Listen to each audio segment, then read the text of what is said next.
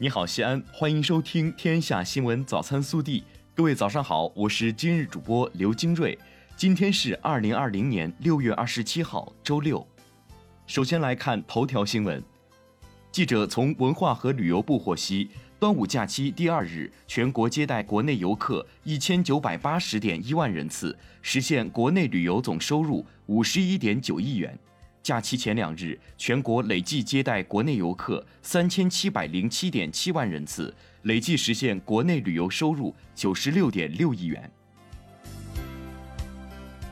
本地新闻：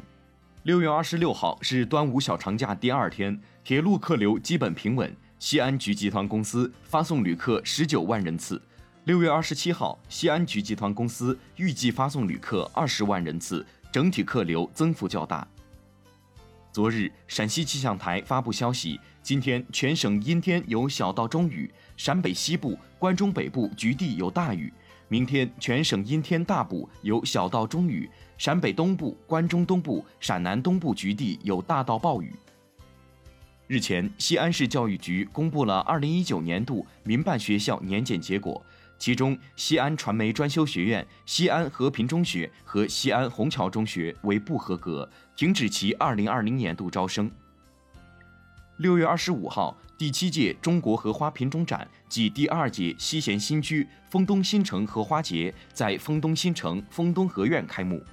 一千余种荷花品种、两万多盆盆栽荷花竞相开放，给这个端午假期带来别样风采。六月二十五号下午，西安市城东的灞桥湿地公园三人坠河，知情人说是两个大人带着一个十岁左右的孩子在灞河边玩耍，孩子落水后，两个大人去营救，遗憾的是三人全部溺亡。国内新闻，据国家卫健委官方消息。六月二十五号零时到二十四时，三十一个省、自治区、直辖市和新疆生产建设兵团报告新增确诊病例十三例，其中境外输入病例两例，均在上海；本土病例十一例，均在北京，无新增死亡病例。新增疑似病例三例，均为本土病例，均在北京。近日，国家医保局公布二零一九年全国医疗保障事业发展统计公报。公报显示，二零一九年参加全国基本医疗保险人数达到十三万五千四百零七万人，参保率稳定在百分之九十五以上，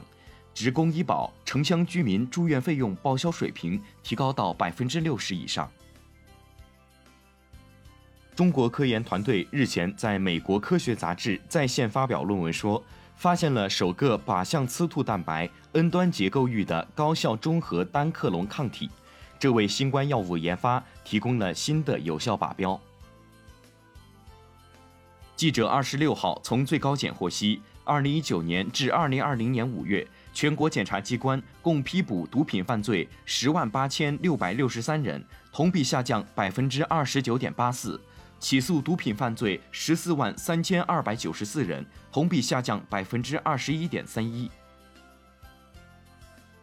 中国疾控中心二十六号在官网公布的二零二零年六月北京新型冠状病毒肺炎疫情进展提到，北京本次疫情流行的新冠病毒为 L 基因型欧洲加系分之一，排除动物病毒外溢和武汉流行毒株导致的可能性。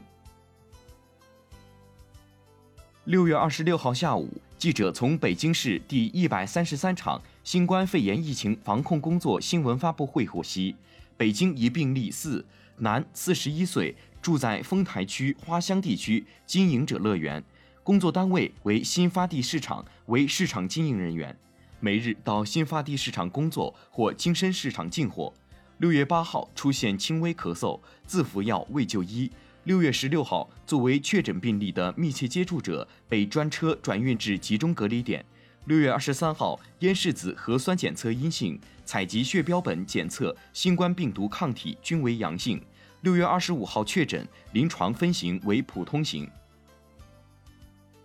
北京新发地市场网站日前公布一份任免通知，经市场经理办公会研究决定，免去李友牛羊肉综合交易大楼常务副经理职务，自二零二零年六月二十二号起开始执行。